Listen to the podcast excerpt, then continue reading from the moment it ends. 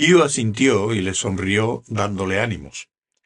Rincewind nunca había obtenido buenas notas en precognición, pero ahora en su mente unos oxidados circuitos funcionaban a toda velocidad, y a sus ojos el futuro aparecía pintado en brillantes colores. Empezaba a picarle la espalda, justo entre los omóplatos. Sabía que lo más sensato que podía hacer era comprar un caballo. Tendría que ser un animal rápido y caro. Así, de pronto, a Rinswind no se le ocurría el nombre de ningún vendedor suficientemente rico como para darle el cambio de casi una onza de oro. Y luego, por supuesto, las otras cinco monedas le servirían para instalar un útil consultorio a una distancia segura. Por ejemplo, 300 kilómetros. Eso sería lo más sensato. Pero, ¿qué le pasaría a dos flores solo en una ciudad donde hasta las cucarachas tenían un olfato infalible para detectar el oro? Había que ser un auténtico infame para abandonarle. El patricio de Ankh-Morpork sonrió, pero solo con los labios. ¿La puerta eje, dices? murmuró. El capitán de la guardia saludó rápidamente. Sí, señor. Tuvimos que matar al caballo para que se detuviera. Lo que te ha traído aquí por una ruta bastante directa, dijo el patricio, bajando la vista para mirar a Rinswind. Bueno, ¿qué dices tú? Se rumoreaba que toda un ala del palacio estaba ocupada por escribientes que pasaban el día organizando y actualizando toda la información recogida por el sistema de espías, exquisitamente diseñado por su amo. Rinswind no lo dudaba. Echó un vistazo al balcón que recorría toda una pared de la sala de audiencias.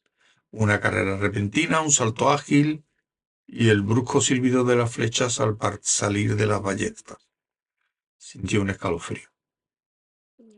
El patricio se acarició las barbillas con una mano llena de anillos y contempló al mago con ojos tan pequeños y duros como avalorios. Veamos. Violación de juramento, robo de caballo, falsificación de moneda. Sí, Rinswind, creo que de esta acabas en el circo. Aquello ya era demasiado. No robé el caballo, lo pagué y a buen precio. Pero con moneda falsa. Teóricamente es un robo.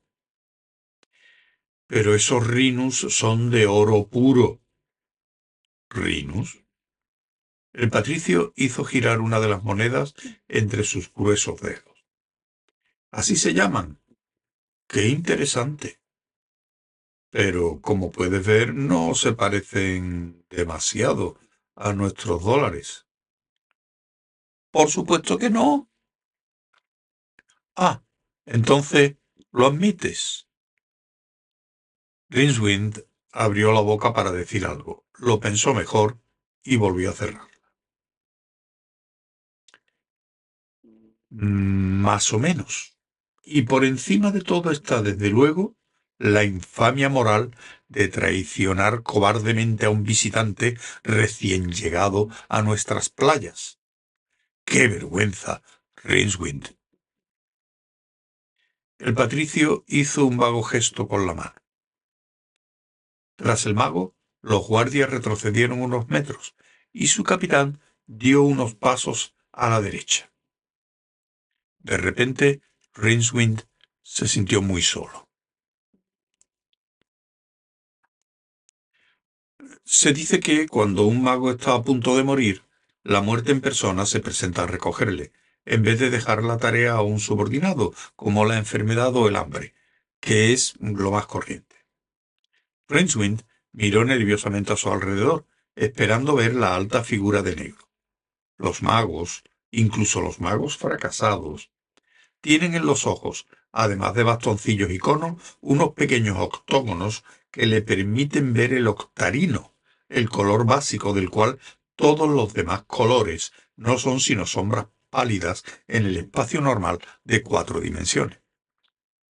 Se dice que es una especie de púrpura verde amarillento fosforescente. ¿Y no veía ahora una sombra en el rincón? Por supuesto, podría ser piadoso, siguió el patricio. La sombra desapareció. Rincewind alzó la vista con una expresión de esperanza loca en el rostro. Sí, dijo. El patricio hizo otro gesto con la mano. Rincewind vio que los guardias salían de la cámara.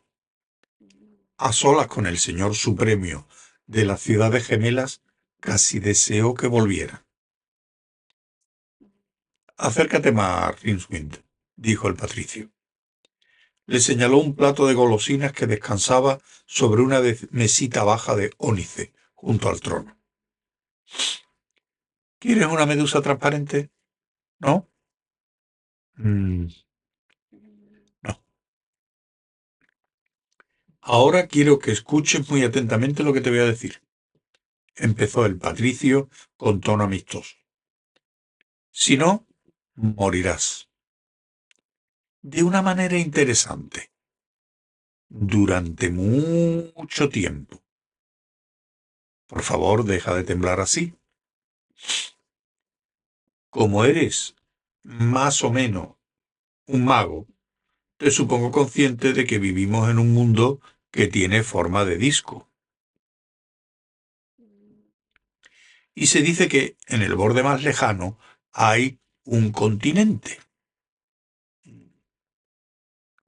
Es pequeño, pero su peso es igual al de todas las masas de tierra de ese hemicírculo. También lo sabías, ¿no? ¿Y sabías que, según la leyenda, esto se debe a que está hecho en su mayor parte de oro? Rincewind asintió. ¿Quién no había oído hablar del continente contrapeso? Algunos marineros incluso creían las historias de su niñez y navegaban en su busca. Por supuesto, volvían con las manos vacías. Y eso cuando volvían, que era lo menos habitual. Quizá morían devorados por tortugas gigantes, en opinión de los marineros más serios. Porque, evidentemente, el continente contrapeso no era más que un mito solar. Existe, por supuesto, dijo el patricio. Aunque no está hecho de oro, sí es cierto que allí es un metal muy corriente. La mayor parte de la masa corresponde a los depósitos de octirón, a gran profundidad bajo su superficie. Supongo que ahora tú incisivamente habrás deducido enseguida que la existencia del continente contrapeso es una amenaza mortífera para nuestra gente. Hizo una pausa y vio la boca abierta de Rincewind. Suspiró y siguió hablándole. ¿No me he explicado correctamente? Sí, respondió Rincewind. Tragó saliva y se lamió los labios. Quiero decir no. O sea, bueno, oro. Ya veo le interrumpió dulcemente el patricio. Quizá piensas que ir al continente contrapeso y volver con un barco cargado de oro sería maravilloso, ¿verdad? Rincewind tenía el presentimiento de que le estaban tendiendo una trampa.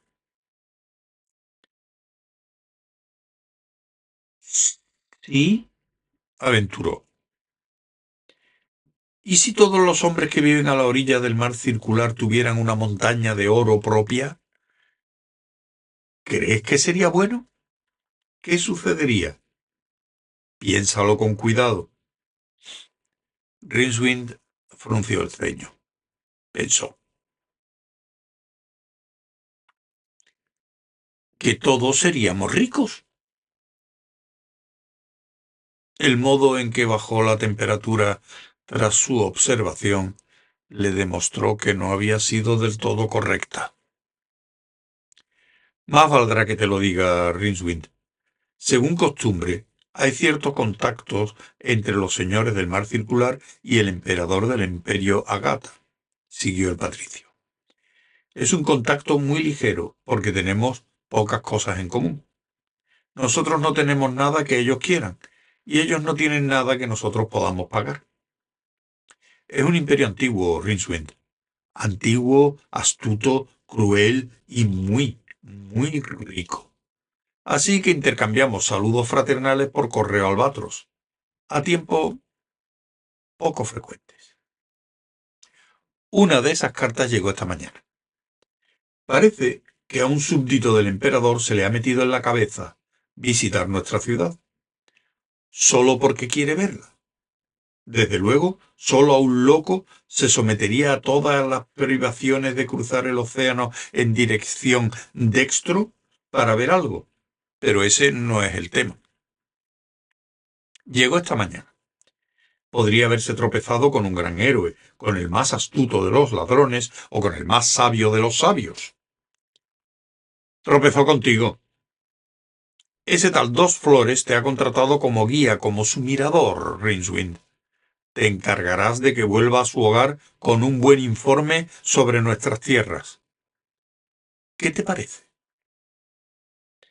Eh, muchas gracias, señor, respondió Renswind, deprimido. Hay otra cuestión, por supuesto. Sería una tragedia que le pasara algo desagradable a nuestro pequeño visitante. Por ejemplo, que muriese terrible para toda nuestra tierra, porque el emperador de Agata cuida de los suyos y puede hacernos desaparecer con un gesto. Un simple gesto. Y sería terrible para ti, Rinswind, porque en las semanas que transcurriesen hasta la llegada de la enorme flota mercenaria del imperio, algunos de mis sirvientes se encargarían intensivamente de tu persona con la esperanza de que, a su llegada, los capitanes vergadores, vengadores calmasen su ira al ver tu cuerpo todavía vivo. Hay ciertos hechizos que pueden evitar que la vida abandone un cuerpo, por mucho que se haya abusado de él. Y... Ah, veo en tu rostro que por fin comprendes. Sí. ¿Cómo dices? Sí, señor, yo me eh, encargaré. O sea, que yo me encargaré de cuidarle y de que no le suceda nada malo y después me buscaré un trabajo de malabarista en el infierno para hacer equilibrio con bolas de nieve, añadió amargamente para sus adentros. Excelente. Doy por supuesto que las relaciones entre dos flores y tú son ya muy buenas. Un buen comienzo. Cuando vuelva sano y salvo a su tierra, comprobarás que no soy desagradecido. Incluso olvide los cargos presentados contra ti. Gracias, Rinswind, puedes marcharte. Rinswind decidió no pedir que le devolvieran los cinco rinus restantes. Retrocedió cautelosamente. Ah, una cosa más, dijo el patricio, mientras el mago tanteaba en busca del pomo. Sí, señor, respondió, con el corazón en un puño. Estoy seguro de que no soñarás con intentar huir de la ciudad para eludir tus obligaciones. Creo que eres un urbanita de nacimiento, y puedes estar seguro de que los señores de otras ciudades conocerán las condiciones de nuestro trato antes de que caiga la noche. Te aseguro que esa idea ni siquiera se me había pasado por la cabeza, señor. ¿No? Pues tienes un rostro que engaña, yo que tú lo controlaría. Rinswind llegó al tambor roto a toda velocidad, justo a tiempo de chocar contra un hombre que salía rápidamente de espaldas. La prisa del desconocido se justificaba en parte por la lanza que llevaba clavada en el pecho. Dejó escapar un sonoro gorgoteo y cayó muerto a los pies del mago.